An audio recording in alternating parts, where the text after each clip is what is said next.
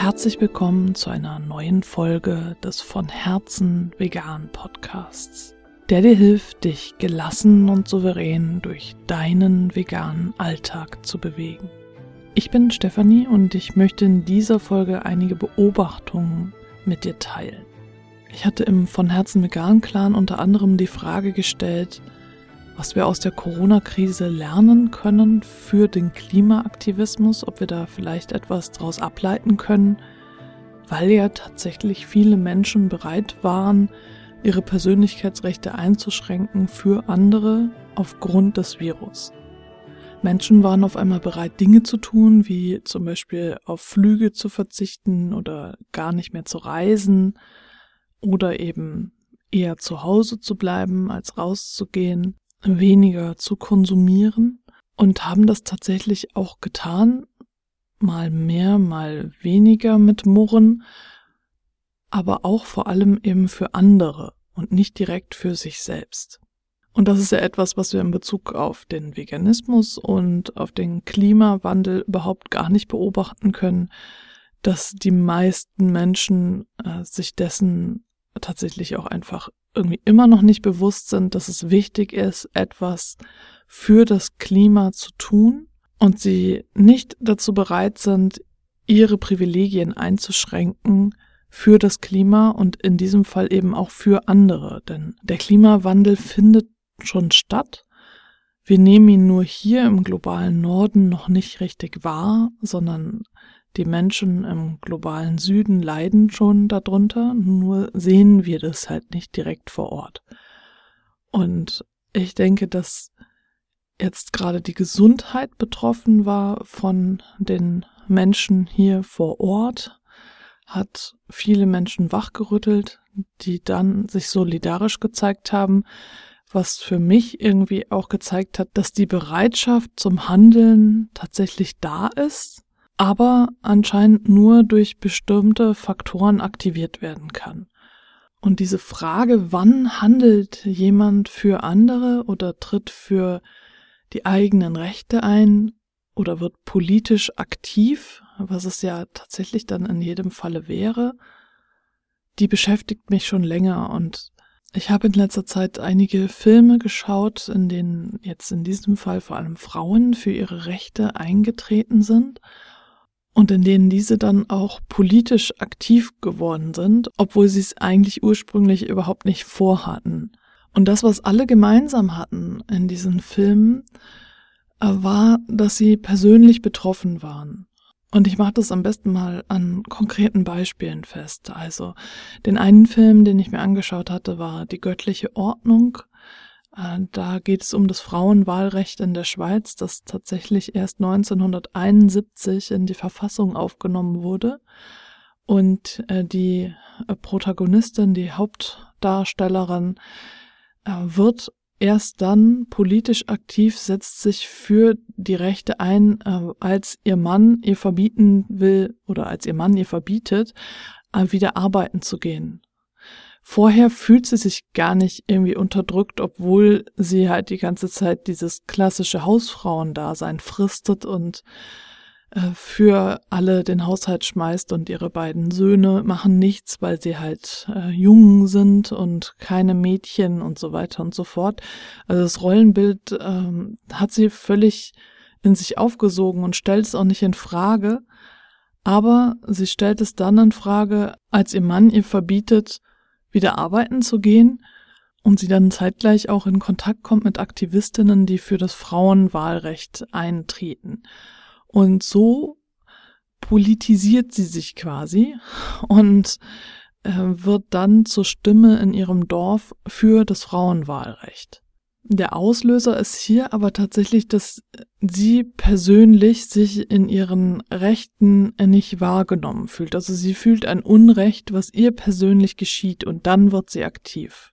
Genauso bei dem Film Suffragette, wo es um den Kampf um das Frauenwahlrecht in Großbritannien geht, viele, viele Jahre früher, Anfang des 20. Jahrhunderts. Und auch da wird die Geschichte einer Arbeiterin, einer Wäscherin erzählt, die eigentlich überhaupt gar nichts äh, mit diesen Suffragetten zu tun haben will und die nur ihre Arbeit macht und äh, sich eigentlich nur um äh, ihr, ja, um ihr Auskommen, um ihren Sohn und den Mann kümmert und eben arbeitet. Da ist es eben ein anderes Verhältnis als äh, in dem Film Die göttliche Ordnung, wo die Frau eben nicht arbeiten soll.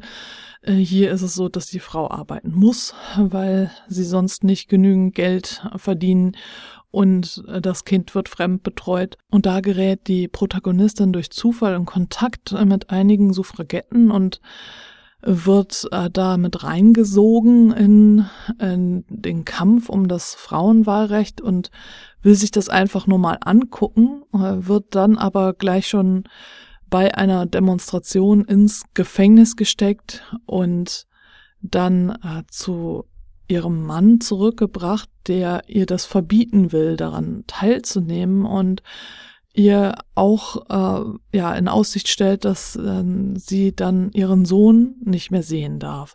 Und letztlich will sie eigentlich einfach nur für die Rechte der Frauen dann einstehen, will einfach nur friedlich auf die Straße gehen, wird dann aber wieder von der Polizei aufgegriffen und ihr Mann schmeißt sie dann von zu Hause raus und sie darf dann ihren Sohn nicht mehr sehen und das politisiert sie dann letztlich komplett. Äh, sie ist erst noch so ein Kippkandidat quasi, dass sie erst noch überlegt, ähm, soll sie es machen, soll sie nicht. Aber dann, das ist letztlich der ausschlaggebende Punkt, weswegen sie wirklich äh, zu einer überzeugten Suffragette wird, ist, dass ihr der Sohn weggenommen wird, dass sie keine Rechte hat, dass ihr Mann darüber bestimmen darf, was mit ihrem Sohn geschieht. Und das macht sie dann zur Kämpferin und das äh, lässt sie dann äh, ja über sich selbst hinauswachsen und für die Rechte aller Frauen zu kämpfen. Und dann habe ich mir noch den Film Hidden Figures angeguckt. Unerkannte Heldinnen heißt er, glaube ich, auf Deutsch. Wobei ich glaube, dass der auf Deutsch auch keine, also ich glaube, er hat nur so einen Untertitel. Untertitel. Und da geht es um äh, drei äh, schwarze Frauen bei der NASA, die dort Karriere machen quasi und für ihre Rechte einstehen auf ganz unterschiedliche Art und Weise, je nachdem, wie es ihrem Temperament entspricht. Und auch hier geht es tatsächlich darum, dass sie für ihre Rechte eintreten, weil es sie persönlich betrifft. Bei der einen Protagonistin geht es darum, dass sie sieht, dass ein Computer, der große IBM-Computer, ihr wahrscheinlich ihren Arbeitsplatz wegnehmen wird und aber auch den äh, der anderen Frauen, die da arbeiten, weswegen sie dann im Selbststudium sich die Programmiersprache beibringt und sich da einarbeitet und so es schafft, den Arbeitsplatz für sich und ihre Kolleginnen zu sichern.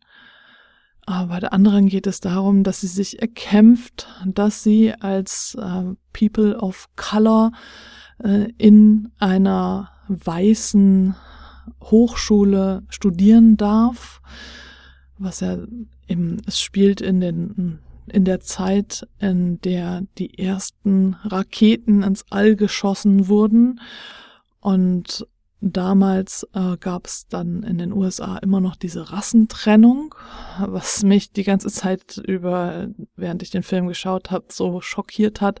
Ich wusste das zwar alles schon, aber das nochmal wieder so zu sehen, ist so, ja, also es ist ein ständiges mit dem Kopf schütteln, was wir Menschen uns gegenseitig antun und was wir meinen, dass einige Menschen besser sind als andere Menschen, aber gut, das führt zu weit.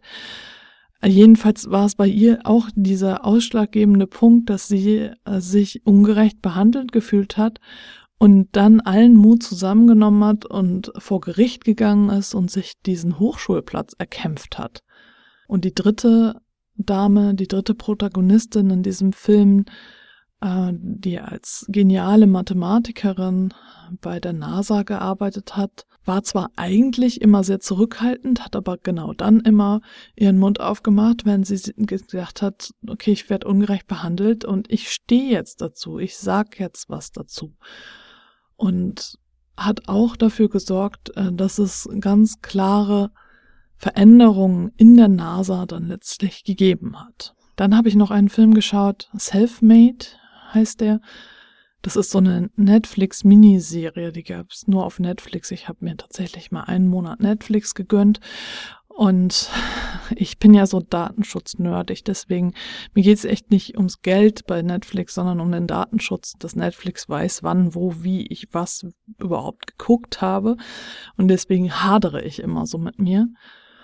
Und jetzt aufgrund von Corona äh, bin ich da tatsächlich schwach geworden. Und äh, ich habe mir da diese Miniserie Selfmade angeschaut, wo es auch um eine schwarze Frau geht, die Anfang äh, des 20. Jahrhunderts gelebt hat und als erste Selfmade-Millionärin in den USA in die Geschichte eingegangen ist. Und auch bei ihr war dieser ausschlaggebende Punkt, dass sie sich gedacht hat, okay, jetzt mache ich weiter, jetzt, jetzt erst recht, jetzt geht's los, dass sie sich ungerecht behandelt gefühlt hat und äh, dass sie einfach für ihre Rechte eintreten wollte. Also bei ihr ging es darum, dass sie Haarpflegemittel hergestellt hat. Eigentlich äh, war, also der Ausgangspunkt war, dass ihr selbst die Haare ausgefallen sind. Dann kam eine Frau vorbei und hat ihr ein Haarpflegemittel angeboten und ähm, das hat bei ihr so gut gewirkt, äh, dass sie dafür Werbung machen wollte und sie hat dieser Verkäuferin angeboten, für sie diese Produkte zu verkaufen. Die hat aber abgelehnt, weil sie der Meinung war, dass die Hauptdarstellerin nicht attraktiv genug ist für dieses Geschäft und äh, daraufhin hat die Hauptdarstellerin das erstmal auf eigene Faust verkauft. Äh, das fand die Verkäuferin nicht gut und hat ihr dann die Meinung gesagt und woraufhin sie, die Hauptdarstellerin, dann richtig wütend geworden ist und gedacht hat, okay, dann mache ich das jetzt selber.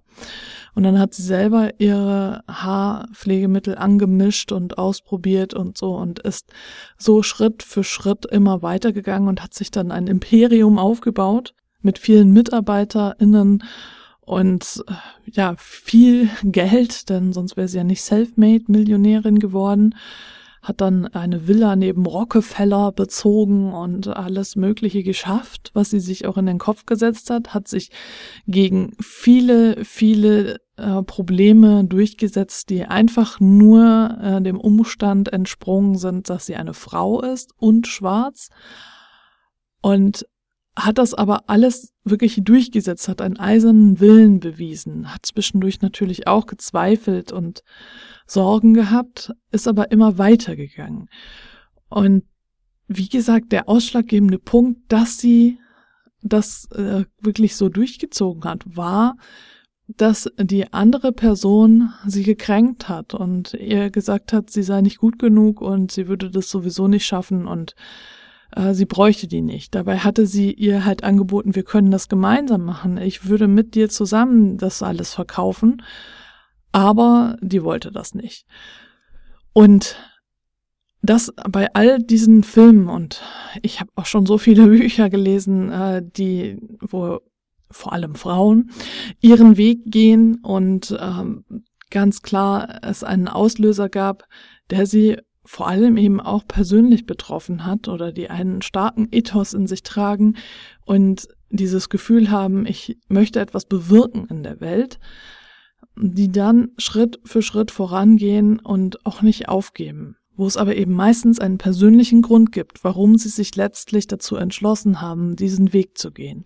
Und meine These ist jetzt tatsächlich, dass es genau das ist, was Menschen brauchen, um aktiv zu werden, um sich für das Klima einzusetzen. Denn bei Corona war es ja etwas, was einen selbst existenziell betroffen hat. Die eigene Gesundheit war betroffen. Jetzt merken wir das ja auch schon wieder.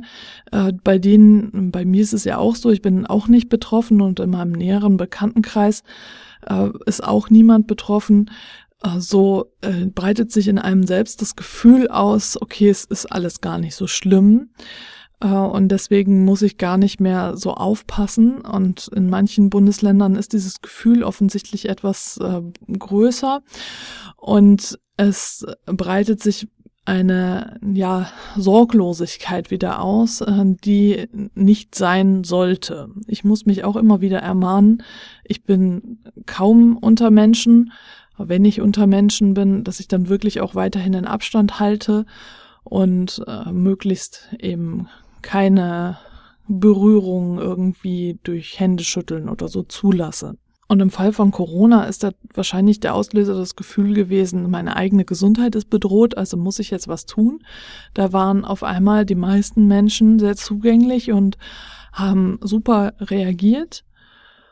Nur im Fall vom Klimawandel ist das die Bedrohung anscheinend noch nicht groß genug, äh, dass die Menschen sich persönlich angegriffen fühlen oder in ihren Rechten beschnitten, so dass sie etwas tun. Ich glaube, dass es auch viel mit Privilegien zu tun hat, dass wir hier äh, vor allem in Europa, im nördlichen Europa und hier in Deutschland das Gefühl haben, äh, unsere Privilegien seien so etwas wie Menschenrechte. Und äh, deswegen müssen wir diese auf jeden Fall eher schützen, als dass wir global betrachtet schauen, wie können wir alle, alle Menschen auf diesem Planeten gemeinsam leben und auch alle Lebewesen. Da stellt sich natürlich jetzt die Frage, ob es erst so weit kommen muss wie im Film Carnage, wo eine Protagonistin ich weiß nicht mehr, wie sie hieß, deswegen sage ich jetzt Protagonistin immer, äh, wie sie da darüber geklagt hat, dass äh, bei ihr jetzt schon zum x-ten Mal ähm, das Haus unter Wasser steht, äh, weil es eben immer wieder zu Überschwemmungen kommt aufgrund des Klimawandels. Und die damals äh, in diesem Film äh, sehr viel Hilfe erfahren hat und dann im Laufe der Zeit zu einer Stimme für den, äh, den Klimaschutz geworden ist und dann äh, kamen Aggressionen hoch gegen sie und so weiter und so fort. Aber die äh, dadurch, äh, dass eben das greifbar war, das Problem, das auch noch mehr in die Medien gebracht hat. Und ob es wirklich so weit kommen muss, dass wir erst hier äh, Überschwemmungen in großem Riesenausmaß haben müssen und äh, Dürren und überhaupt es wirklich schon extrem sein muss, bevor wir handeln. Vielleicht kennst du das auch von dir selbst, dass du eher motiviert bist, für irgendwas einzutreten, wenn es dich persönlich betrifft. Ich weiß noch, als wir noch äh, in Finkenwerder gewohnt haben und ich da immer mit der Fähre gefahren bin, um das Kind zum Kindergarten zu bringen, da hat mich das tierisch genervt, dass die Menschen, die Touristen vor allem, dass die äh, da nicht sich ganz normal anstellen konnten am Fähranleger, sondern in so einer Riesentraube sich da so rangepflockt haben an die Fähre, so dass wenn du aussteigen wolltest, du dich da quasi mit Ellbogen durchkämpfen musstest, weil die alle schon reingeströmt sind und du kamst gar nicht mehr aus der Fähre raus und es war fürchterlich. Das Kind ist regelmäßig fast überrannt worden und äh, es war es war einfach kein Zustand und das hat mich so ähm, ja radikalisiert, dass ich da äh, wirklich auch äh, bei der Hadak angerufen habe, also bei der zuständigen Behörde und äh, darüber mich beschwert habe, beziehungsweise gefragt habe, was wir da denn machen können, ob man da nicht mal irgendwie so ein Zwei-Wege-System oder irgendwie sowas einführen kann. Und ich weiß, dass sich da viele äh, regelmäßige Pendler äh, darüber beschweren, aber bisher ist noch nie was passiert. Also ich weiß jetzt nicht, jetzt war ich schon länger nicht mehr da, ob mittlerweile was passiert ist. Aber das ist ein Zustand, der da von denen, die da schon ewig pendeln, auch als ewig beschrieben wird, die sich damit teilweise schon abgefunden haben oder halt die ganze Zeit die Leute nur noch anschreien. Das ist für mich aber auf jeden Fall auch ein Beispiel dafür, dass wenn es dich persönlich betrifft, dann bist du sehr bereit, äh, dagegen etwas zu unternehmen. Also wäre die Überlegung, wenn wir jetzt auf den Klimawandel und den Klimaschutz schauen, ob äh, es tatsächlich da nicht Punkte gibt, äh, die unsere Mitmenschen persönlich betreffen, die sie in ihren Privilegien vielleicht beschneiden und wir sie darauf aufmerksam machen können, dass wenn äh, sie diese Privilegien weiter nutzen wollen, äh, sie dann äh, doch ähm, etwas für den Klimaschutz tun sollten. Ich weiß nicht, ob es so funktioniert. Das sind jetzt erstmal so Gedanken, die ich hier einfach mal äußern möchte und vielleicht inspirieren sie dich äh, zu äh, Ideen und wenn du magst, kannst du sie gerne mit mir teilen, dann freue ich mich auf jeden Fall darüber. Du hast immer die Möglichkeit, sie im von Herzen vegan Clan zu teilen oder aber mir auch eine E-Mail zu schreiben an post at von herzenvegan.de von Herzen vegan in einem Wort. Da bist du immer herzlich eingeladen, das zu tun.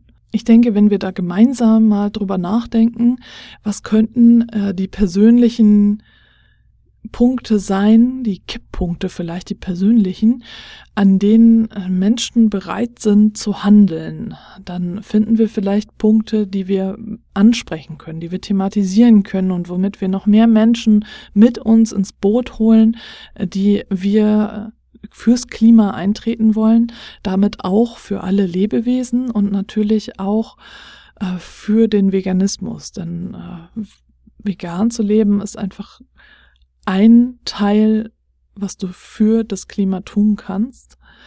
Und nur wenn wir wieder im Einklang mit unserer Umwelt und den anderen Lebewesen leben, können wir überhaupt alle gemeinsam hier auf dieser Erde überleben. Und das ist ja momentan immer noch fraglich. Werden wir es schaffen, dass sich die Erde nicht so weit erhitzt, äh, dass genügend Fläche für alle Menschen auf dieser Welt, auf diesem Planeten übrig bleibt und äh, damit auch genügend Fläche, um diese Menschen zu ernähren. Wird das ausreichen? Also nicht nur die Menschen, sondern auch die anderen Lebewesen, die hier noch leben. Und für aus meiner Sicht reicht das alles schon aus, um mich fürs Klima zu engagieren. Aber offensichtlich äh, leben sehr viele Menschen immer noch in ihrer Blase voller Privilegien, die sie nicht loslassen wollen.